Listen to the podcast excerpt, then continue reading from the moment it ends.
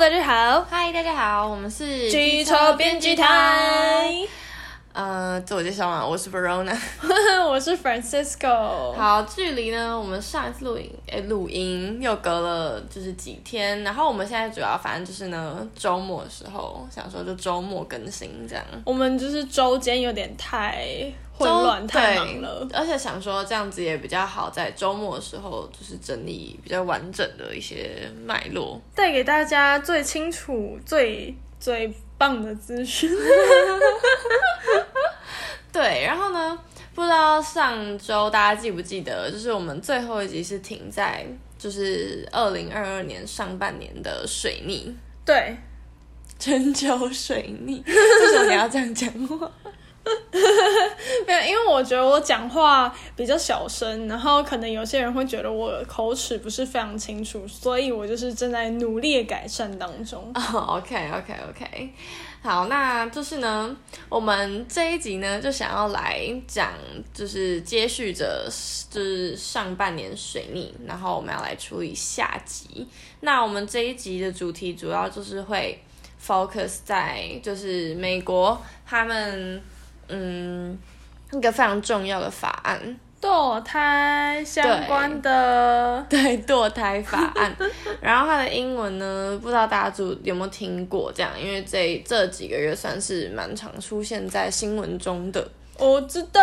好，那它叫什么呢？Roe vs Wade。对，它那个 Roe vs Wade，或者是你说 Roe v Wade，或者是就是中文的话是罗素韦德案嘛。嗯。然后它反正就是一个在一九七三年的时候，然后 一九七三年的时候在美国通过的，呃，一个非常重要，是被视为美国妇女就是堕胎合法化的根基的一个法案，这样子。嗯，之前可能大家比较没有在注意这一点，但它其实是非常重要的。对，然后为什么它会很关键？就是因为其实，嗯、这个有点像这个案子会有点像是美国保守派跟进步派人士他们。呃，在最高法院里面角力的一个重要的案子，但只能说，现在最高法院感觉都已经被就是保守派，也就是那个共和党的法官把持，大法官把持的感觉。对，就是现在有大概超过一半，因为呃，美国大法官他们是八个人，哎，就九九个九个，然后有六个。是保守派吧，然后三个是，我记得那时候就是过半数，但是我有点忘记到底是多少，反正就主要的什么，对对对，呃、有九个大法官，然后现在是六个保守派，三个自由派，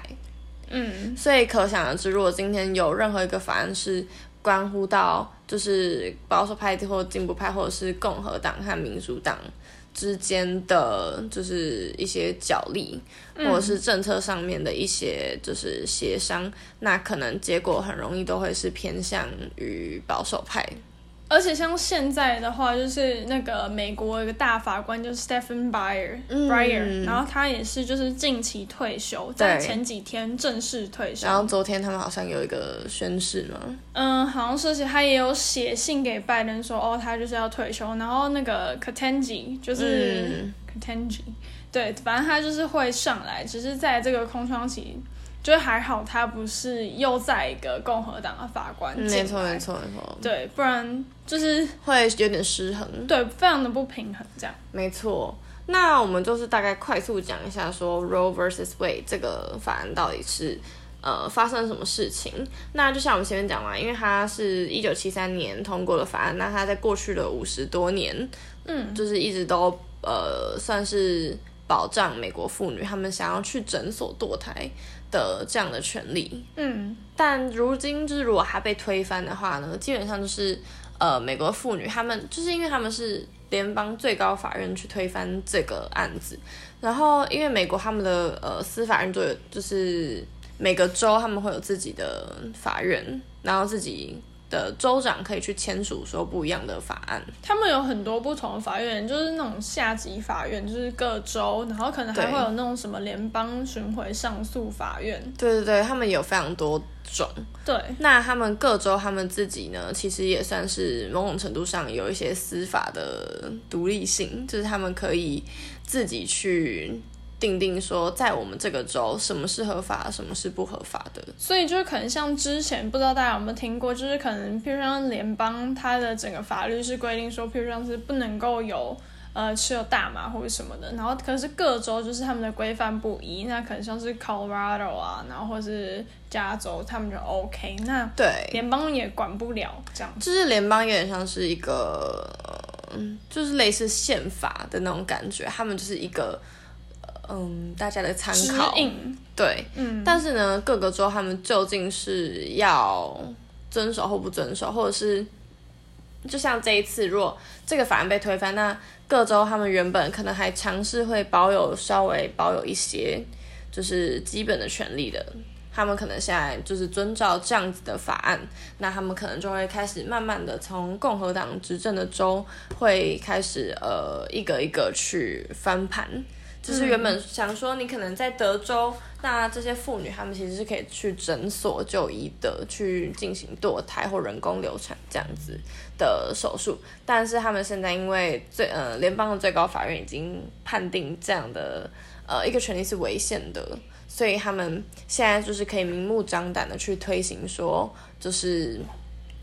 嗯你去诊所堕胎是不合法的这样。那其实连带的也有非常多的。诊所就是慢慢的就关闭了，尤其是在这些就是管制很严格的州，嗯、他们的堕胎的诊所都关闭，那就是这些妇女她们只能就是长途跋涉，就是如果你真的真的是要在必须要在诊所进行手术的话，那你就是得长途跋涉到其他的州别去进行就是堕胎的手术这样子。嗯，对啊，那 Verona 你要不要说一下？就是嗯，因为像之前可能有媒体他就是独家披露说，就是。这个美国最高法院，他们其实是有想要去推翻。哦，对，这件事情会闹这么大，其实不是只是因为就是他在六月二十四号的时候被正式的推翻，他们其实是会说正式推翻，是因为在呃前一个月，就是五月二号的时候，今年的五月二号。然后就有美国的政治媒体叫 Political，然后他就是去发表一个独家的报道，他们说他们取得了就是最高法院他们的意见书草稿，嗯、然后这个草这个意见书草稿，它的呃起草人是一个叫做阿利托，就是 Samuel Alito 嘛的大法官，嗯、然后他去拟了这一整份的意见书草稿，然后里面基本上他是。反正他的他非常多页哦，就是九十几页嘛。然后反正他就是他在里面写，基本上就是说，呃，美国宪法里面没有提到堕胎，还有他的相关的行使权利条款。那捍卫这一项权利的人呢，他们曾经是以第十四项修正案的正当程序条款去当做依据，这样。但是呢，他会说，那如果我们追溯到最原初的宪法，它其实是没有去提到堕胎这两个字的。嗯，那。他没有提到堕胎这两个字呢，你即便用第十四条的正当程序条款，他也不认为堕胎的权利可以被保障。这样，反正他那个草稿里面大致上讲的是这样。嗯，也就是说，他可能就是美国政府，他一开始是有一个法是去保障说，哎，政府不得去干涉人民的，就是呃，譬如像是有什么。自由生命财产，然后他可能就是把堕胎权，就是有点像是不明文直接规定在里面。可是后来，对对对对，最高法院他们是认为说，那你没有明讲，那就不算。对，那这样子也蛮为人诟病的一点，就是说，那其实有非常多的权利是后来用各种正当程序条款或者是各类型的条款去加到就是保障的权利当中的，就是因为你很难说你当年就是美国就是这个国家成立，然后我们有了宪法的时候，就一次全部的权利都可以纳进来。嗯，对，一定是慢慢的修正。那如果今天你要回归到说。呃，很多事情，很多权利你都没有写在宪法当中，那是不是连同可能同性婚姻啊，然后连同跨种族的婚姻，嗯、呃，或者是就是跨性别者的权利，各类型的权利可能都会被剥夺。嗯，但这听起来就是蛮好笑的，因为怎么说，宪法的话，它就是一个比较偏向是。理想，然后还有一个就是比较大的框架。嗯，那你今天会再去用就是下面的法律或者是一些行政命令去就是把它补足，所以你好像也很难直接说我在宪法就很明确定义说，哎，大家就是对堕胎要什么样的看法，就是法律要怎么规定，或者是你说同性婚姻或者是跨种族婚姻，这些都是。嗯肯定要是比较次层级的法律跟行政命令条文才有办法去处理的。对，就是要有一个比较，就是大家可能如果上过公民课，就会知道，其实法律分非常多的层级。那你就是有大方向的法律，那也会有就是比较。具体的就是细项的法律这样子，那不可能就是在宪法里面一次涵盖所有的，因为这样会变成是那一宪法，那就全部都靠宪法就好了。很好笑。对，没错。那所以我们刚刚大概的总结，刚刚我们讲的就是说，因为在五月的时候，他们是前所未见的。就是一份意见书草稿不小心被披露了，这样，那被披露了之后呢，整个美国还有其实还有全球都陷入一个就是大家都睁大双眼在看，就是这项法案到底是不是真的像意见书草稿所写的那样，就是堕胎是毫无法律根据的一件事情。那在就是一个多月后的六月二十四号，他们也正式就是宣布，嗯、就是保守派他们所。就是反对的堕胎权，罗诉韦德案，当年一九七三年的罗诉韦德案，就是真的被推翻。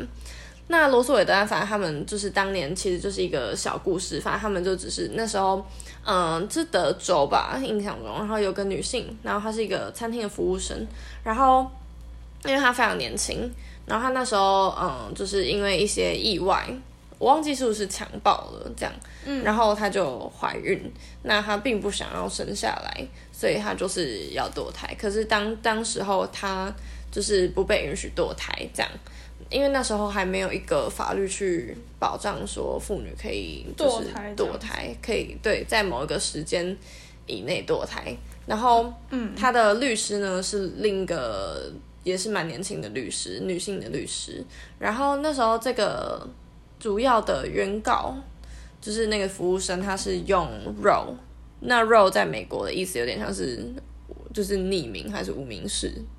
的。哎、欸，我以为是 Jane Doe，就是 Doe 跟 Roe 好像都是哦，oh. 就是他们都是要用匿名，他想要用匿名的去打这场官司这样子。那连 Wade，就是 Wade 是他律师的名字，可是那 Wade 也是化名哦，oh, 这听起来蛮有趣的。对，所以他这一场就是一个化名，都是年轻的女性，嗯，的官司这样子。嗯、然后反正后来呢，他们就是去上诉嘛，然后他们赢了。嗯、那他们的关键就是在于，因为呃，最后法官裁定说，就是呃，美国的政府如果去禁止女性去堕胎，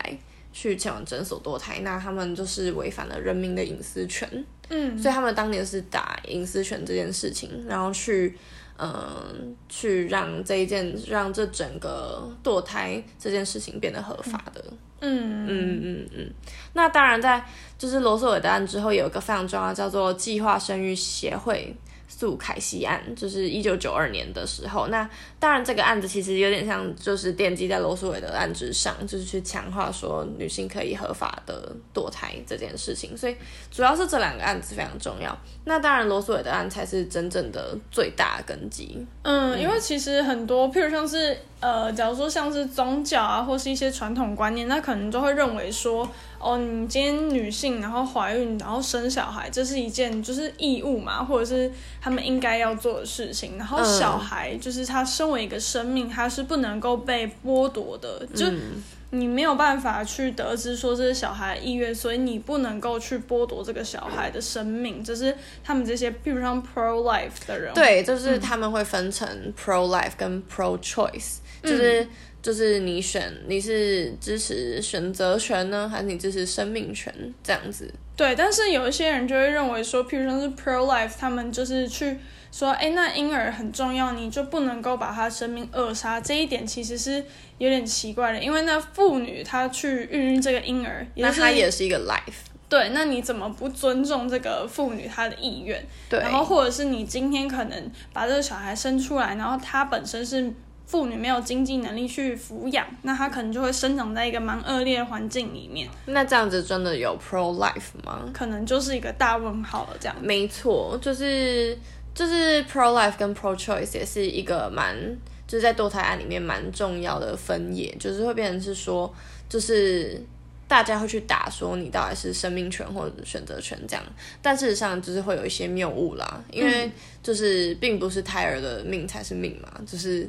就是女性妇女，就是要把她生下来的那个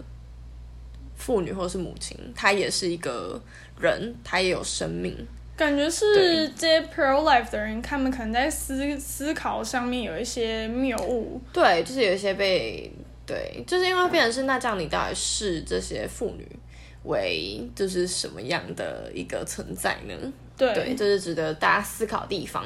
那就是。最后稍微提一下，就是说，因为如果如果今天就是已经被翻盘了嘛，然后现在各个共和党州他们已经开始动作，像我昨天半夜呢就看到美国他们就是像德州，他们就已经重想要重启了一个很久很久以前一九二几年的一个法案，就是禁止女性堕胎的法案这样子，所以他们已经慢慢开始重启了这样，然后就是。那大家也知道，如果当德州啊，或者是 Oklahoma 这些州，他们开始有动作的时候呢，其实很多其他的州也会跟着，就是去 revive 他们自己原本就是不合法的那些法案，这样子。嗯，因为特别像是德州，它就是一个保守派大本营，然后嗯，怎么说，这些堕胎法案的，就是禁止堕胎法案，他们其实每一州都有差异。那有一些州，他们就是会特别严，嗯，像。应该是 Al 是 Alabama 吗？还是我忘记是哪一州？然后反正它就是比你可能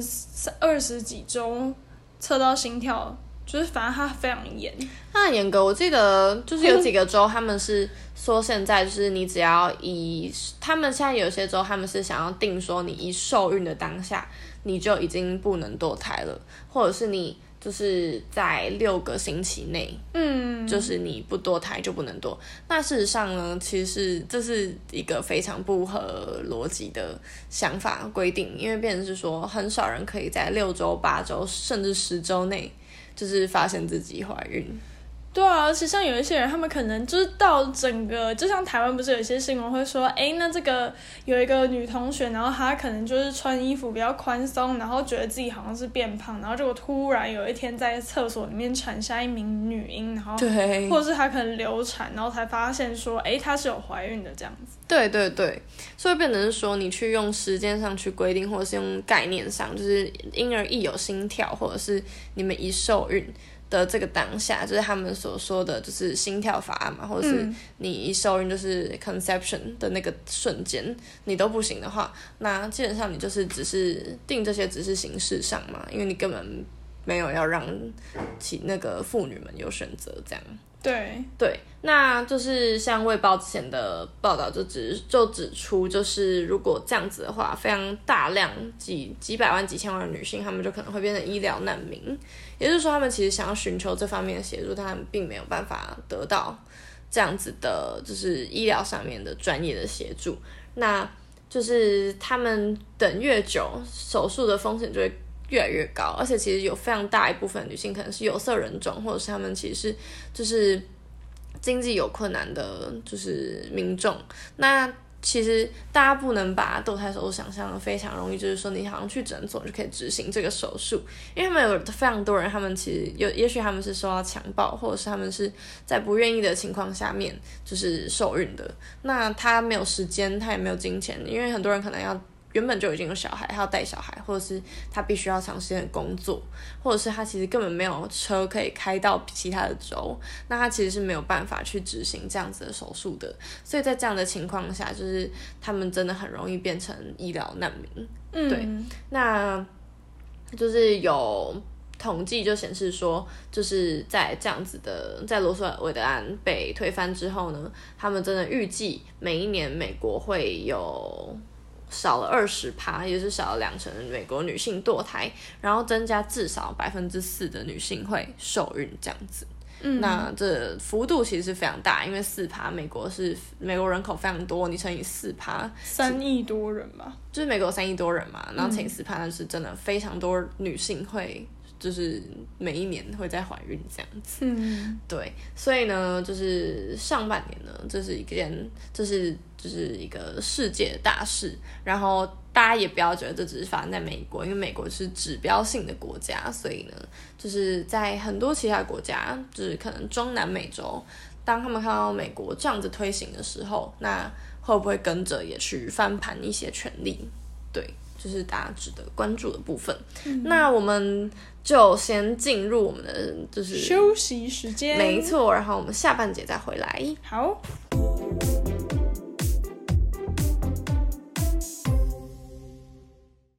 嗨，大家，我们回来喽！我们回来喽。那我们下半节呢，就是再稍微整理一下我们这个。等一下，我想到就是嗯，只在想说，可能譬如像是堕胎这件事情，那。可能譬如像有一些意象会用来代表这一次的，可能譬如像是 Roe vs Wade，或者是整个生育权的保障。嗯，对，就像是可能之前大家会看到说有人在示威抗议的时候，就会拿那个衣架。嗯嗯嗯。那它这个其实就是代表说，可能就是在女性她没有权利，然后还有没有金钱去使用正当合法的堕胎资源的时候，她可能就是。会被迫使用衣架去自己进行，就是人工的流产，这非常的危险，很血腥。对，然后，譬如像是大家可能在后面也会看到说，像是嗯、呃，在他们要去争取这个权益的部分，他们会去使用绿色作为他们就是抗争的一个颜色，这样子。对，包括在就是中南美洲，阿根廷那边也都是。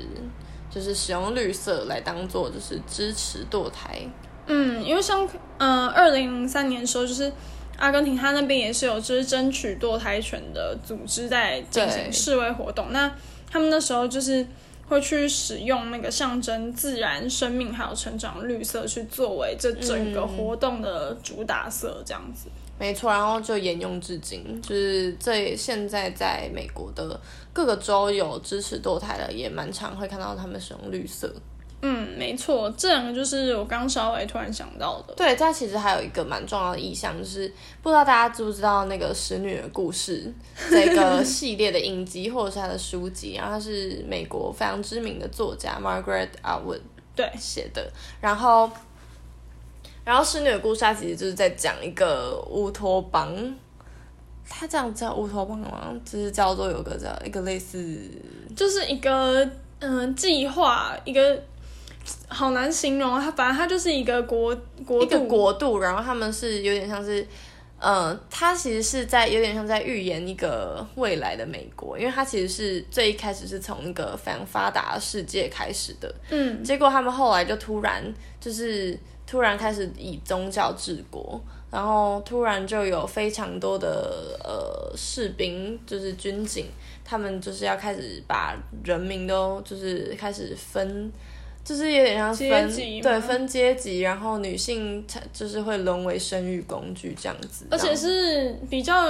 嗯，比较有钱女性好像可能可以避免这件事情。就是有钱的女性，她们就是可能是一些司令官的老婆，嗯、然后她们她们如果生不出小孩，或者是她们不想生，她们就委托这些使女，也就是所谓的一些阶级比较低落的人。然后他们就要，他们这些使女就是会穿上红色的衣服，戴白色的一个很大的罩子，走在路上。嗯、那这些使女就会跟她的老公就是进行一些性行为，嗯、然后他们就会代替这个比较有钱的，就是妇女生下小孩。嗯，对，对，所以他们就是纯粹的生育工具这样子。但如果像是可能像德州或是一些其他比较保守的州，他们未来就是制定非常严格，反正当然我们不能够说哦，全部的女性都有堕胎的这个需求，但是就是这样看下来，其实可能会比失女的故事还要更严重一点。对，就是会变成说，那现在的我们已经就是活到二零二二年，那这个世界竟然还很像活在十八世纪吗？对啊，而且像是有一些嗯，共和党他的是参议员嘛？还是谁？反正他就是有一个女性的参议员哦，应该是参议员。然后他就说：“哎，今天我们不应该要以就是政教分离的方式来治国，就是宗教应该要可以凌驾于对政治之上。政治反而不能去管宗教这样子，对对，就是一些关于堕胎案的补充啦，就是它其实有蛮多，因为它其实涉及的不是只是人权，它还涉及到很多宗教跟政治的角力这样子。当然，这是一件蛮奇怪的事情，就是人的权利竟然会沦为角力的工具，但其实这就是呃，好像每天都在这个世界上上演。对，没错。那我们其实下半节呢，也想要再谈到一些，就是上半年我们觉得也是很重要的世界的大事，这样。嗯，那其中一个就是在呃三四五月都有引发蛮多，就是大家就是争议跟关注的，就是美国的枪击案。嗯、然后对，又是美国。那其实当然这世界上发生非常多事啊，但是我们就是再举一个，我们也是觉得蛮。因为它也是一个争议很久的呃议题，那就是美国的枪击案。那那因为那个时候呢，就是呃美国它首先是有南加州教会的枪击案，然后后来也有水牛城嘛。是哪一个先？哎，好像是水牛城。水牛城先，然后南加州，然后后来又有就是德州的罗布小学的枪击案，这样子、嗯、有非常多的学童就是丧生，十九个学童跟三个老师，哎，跟三个还两个老师丧生。两个。对，然后。就是这些大规模枪击案呢，其实大家会想说，哎，怎么会这么密集的发生三起？但事实上，我们只是想要跟大家说的是，真的不止三起。其实美国在 美国今年已经发生上百起，而且光就是学校园枪击案就已经有五百吗？就是印象中，就是我们查了一些数据。然后他其实就是美国，他上半年，因为他们是界定说，只要是四人以上死亡的枪击案呢，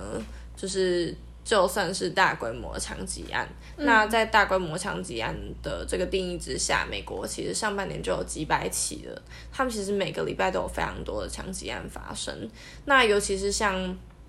就是他们前一阵子有有放一个假，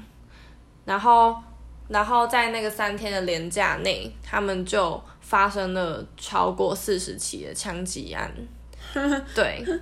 那就是这这个是非常高频率的，大家可能也觉得很难想象。但就是我只是突然想到，因为最近《怪奇物语》不是最新一季上线吗？嗯，那。在上线的那一集里面，就是有看到说他们要去杀怪物，然后他们就去超市里面买枪。对，我一看到我就觉得，就是大家可能只会觉得哦酷啊，他们要去就是买枪，要去买买那个散弹枪，还是其实要练霰弹枪？听起来很好笑。对，他们要去买枪，然后去杀杀敌。但事实上，我想到只是原来对他们来说，买枪真的是一件如此容易的事情，嗯、而且是你今天。只要是一个成年人，一个高中生，十八岁，你真的就可以走进超市就买到你想要的枪。因为我只是想到，就是可能像那个队长，可我忘记他是什么名字。反正他后来就是在他们开车要逃跑，我要剧透，反正就是他他手上拿了一个纸袋。那他一开始的时候是看一把枪，我我有点忘记那是什么样的枪，反正就比较小只的，可能就是呃一般的手枪之类的。嗯，对，那。基本上就是你买这些枪，你要携带的话，用纸袋装什么的，根本看不出来啊。哦，真的完全看不出来。嗯，而且像其实这些枪击案，它里面夹带的问题，常常都包含着种族歧视，嗯，或者是呃，就是像比如说水牛城好了，它就是白人至上主义所带来的，就是一个案件。嗯然后再来南加州教会的枪击案，又有点微妙，它就是关乎有点像是中，就是台湾跟中国之间的角力。对，然后造成就是有一个就是中国，他也不是他也不是角力，应该说是他觉得说应该要，呃，台湾应该不能够独立，他应该是属于中国，反正他是统促对统促党的人，结果就是因此他就去。教会里面就是很多台裔移民的教会里面，然后就进去里面杀人这样子。嗯，那到罗布小学的话呢，这不这不太算种族主义，但是它是一个就是青少年的心理问题啦。嗯，那因为如果到罗布小学，它就是牵涉到枪击案的另一个面向，就是校园枪击。嗯，那校园枪击里面，其实若就是去看统计数字的话，可以发现其实有大概八成都是未成年人所犯下的案件。那为什么未成年人可以去犯下这些案件？就是因为他们在家中实在是非常容易就可以拿到他爸妈放在家里面的枪。嗯，你说未成年是二十一岁以下吗？对，我们在这边讲未成年，就是在讲二十一岁以下，因为其实因为美国，就像我们前一节有讲到是，是他们各州有自己的法令。所以呢，他们对于成年的规范，不管是民法或刑法上，可能会有一些落差。但是如果要用一个全国比较统一的数字来看的话，就是二十一岁，因为他们就是二十一岁才真的能够买酒，就是在你全国就是都是这样子规定的。嗯，所以我们用这个买酒的年纪呢来界定二十，就是成年，也就是二十一岁。那二十一岁以下，其实真的有大概八成。就是都是犯案的，就是青少年这样子。嗯，对，那这比例非常的高，所以呃，当然不可不可以不可讳言，就是的确青少年的心理问题是美国必须要非常重视的一件事情。但但是呢，就是要讲到说，因为美国他们接连发生了太多起枪击案，所以到就是美国他们全国步枪协会叫 NRA，他们其实在六月的时候。有举行就是年会这样子，嗯，那在年会上呢，他们就是像川普，我们可能讲是有个大咖人，大家都知道，像川普，然后像是可能德州的州长啊，或者是一些很有名的议员等等的，他们就是都是这个呃 NRA 里面的成员，所以 NRA 其实是势力非常的庞大，然后他们的背景很硬，这样，嗯，那他们这些就是共和党的成员或者是保守派的人，他们其实，在就是对外去谈论枪击案这件事情的时候呢，他们会去强调说枪不是问题，因为你今天有枪击案，所以大家才需要枪去保护自己。这样很怪，就是变成说你今天有枪击案发生，所以大家注意喽，就是你们也要拿枪去保卫自己，那就是越来越升级。那我们今天就可以想象说，是不是有一天那个电影？国定杀戮日 是不是会发生这样子？对，这边是所有人都要提心吊胆，然后是随时出门都要带一把枪。嗯，虽然不太一样啊，但是就是你今天如果变成是大家携带枪支，然后越来越多，然后甚至是可以公然带枪的话，都是一个非常大的问题。没错，然后如果今天你去说枪不是问题，然后然后把焦点转到是民众的心理健康才是问题。那这样其实会有点偏颇，就是你当然这两个要同时处理嘛，但是硬体设备上就是很明很显然的枪就是带来了非常非常多的悲剧，而且我想到就是那个 NRA 他就是参举办这个年会，他其实跟这个罗布小学的枪击案，它距离的时间点是很近的，它其实就隔个三四天而已吧。对啊，然后那时候好像就是有一些可能原本要在那上面唱歌的歌手，像是。我也忘记了什么什么 Stewart，可我忘记他的名字。反正他们就是有一些，他们就直接说好，我觉得这时间太紧，所以他们就不参加了。嗯嗯嗯。对，但是他整个 NRA 他还是办起来，所以而且大家而且去参加的民众还都在就是年会上玩的非常开心，他们有很多就是枪支试用的活动。我还有看到一张照片，是就是有小孩拿枪在玩，但是感觉那可能不是真的枪，但是就是会让他们有一种枪很棒，嗯的感觉。嗯、那当然，其中就是拜登政府的作为也是大家非常质疑的一个部分啊。大家会想说，那请那拜登联邦政府、中央政府当然能做到什么呃部分？那当然，他们在这期间其实是不断的去呼吁说，就是。我们应该要去管制枪支，要管制枪支。但事实上，现在在美国真的有比较严厉管制枪支的州，就是像加州，嗯、自由派的州别这样。对，但就只能说，就是呃，可能像是联邦政府，它的确就是会形成一种跟呃，怎么讲，就是保守派他们两个之间是背道而驰的状态。没错，没错。那而且就是他们其实真的很难去直接干涉，说地方政府他们想要怎么去制定这样子的规范。对，这是可能，譬如像是我们在台湾有点难去想象的状况，因为譬如像中央政府他们说，哎，你今天可能譬如像防疫要怎么样，那就是全国统一标准。那问题是，嗯、呃，你你可能在美国就没有办法这样子。没错，那嗯，像我们讲到说前面就是校园枪击案，因为罗布小学枪击案其实是就是这连续几起里面最后一起，那也是离现在时间比较近的一起枪击案这样子，那。就是呃，关于他们少年枪手的问题呢，因为他们的就是年轻人实在是太容易取得枪支，而且有非常多的青少年，他们是因为可能长期遭受霸凌，或者是父母离异，或者是他们家中有一些问题等等的，然后致使他们其实长期对这个世界是充满愤怒的，然后所以他们。在传达他们自己愤怒的方式，就是使用暴力。那如果枪支非常容易取得，他们可能就用枪支，然后去改造枪支，让弹夹数变得很多，然后去就是再去射杀其他的人，包括他们自己的家人。他们通常会先就是先杀自己的家人，然后再去那个犯案地点蹲点之后确认可以，然后再进去。展开攻击这样子，没错没错。那最后想要再跟大家讲一下，就是说美国呢，在这最近的二十年来，就是因为枪械而死亡的人数，那就是包括自杀，就是自杀的人数其实是非常多的，可能会有点超乎大家想象。就是说，就是呃，如果我们分成两种面向来看，一种是自杀，一种是被攻击或者是袭击。嗯，其实像二零二零年好了，就是自杀的人数其实是高达两万四千多人，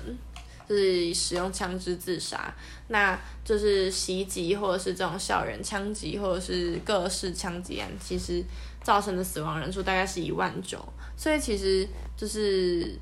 呃，我觉得光除除了这些就是枪击案之外，其实美国嗯枪击自杀的人。的问题，我觉得其实也是蛮，呃，蛮需要被关注的吧。嗯，对对对对对，就是这样子加起来，美国一年光二零二零一年因为枪支死亡的人就已经是四万多了吧。嗯，对，那这是一个很很庞大的数字。对啊，对，没错，那就。对啦，就是因为就像上一节我们在讲堕胎案的时候，因为他们同样都是有一些修正案去保障说，就是你可不可以堕胎，或是你可不可以拥枪这件事情。那当然就是对于这样子的修正案，大家都有自己的话要说，就是呃，到底可不可以用修正案去保障某一些特定的权利？对，那。我觉得我们可能就是今天来跟大家讨论，就是比较像是说，今天就是关乎民众的生命安全的时候，或者是关于关乎民众的，就是医疗医疗上面的权利，或者是自身体自主权的权利的时候，那到底这些法律或者是政治上的角力的意义有这么大吗？大家到底应该要把什么放在优先？他们可能会认为说，呃，今天他们去对于。呃，堕胎权，它像是呃保守派就比较偏说去限制堕胎权，嗯，那就是自由民主派，我在说什么？就反正就是呃那个民主党，他可能就认为说，哎，那今天我们要保障，那他们就认为说，哎，那你支持可能就是民主党，那你反对可能就是共和党，就是会形塑成这样子的一个状态，就是二元，对，就变二元对立，其实不太好的，对啊，对啊。那就是今天呢，今天讲的都是一些也是蛮沉重的议题，这样上半年，毕竟我们今天就是水逆第二第二集这样，嗯，那当然我们上半年其实还发生了非常非常多的事情。如果大家只有想要跟我们分享说你心中认定国际上非常水逆的事件，也欢迎大家就是留言告诉我们，或者是去我们的 IG 跟我们分享。那我们最近 IG 呢，就是已经就是有陆续在更新了。对，大家可以去上我们的 Instagram 查 Offline Newsroom，或者是你打机车编辑台，对，应该都会有。对，那我们现在呢，就是有把我们更新的集数呢，就是我们有做了一些小图放上去，这样子。那大家欢迎给我们留言或者是私讯分享，说你可能认为上半年最水逆的事件。或者是你对于我们这两集录了水逆事件之后呢，你有没有什么想要分享的？嗯，对，或者是你身边有没有认识的人，他其实就是生活在美国或者生活在就是疫情很严重的地方，那他有什么样的感想？这样子。对，然后想要讲一下就是预告啦，就是下一集也是会稍微谈一下，就是我们枪支的问题，但不是，嗯、就是还是在美国这样子，跟大家预告。嗯 OK，期待了。好啊，那我们今天这一集就到这边喽。OK，那我是 Verona，我是 Francisco，我们下集见。下集见喽，我们是机车编辑台，忘记讲。对，好，我们下集见，拜拜。拜拜。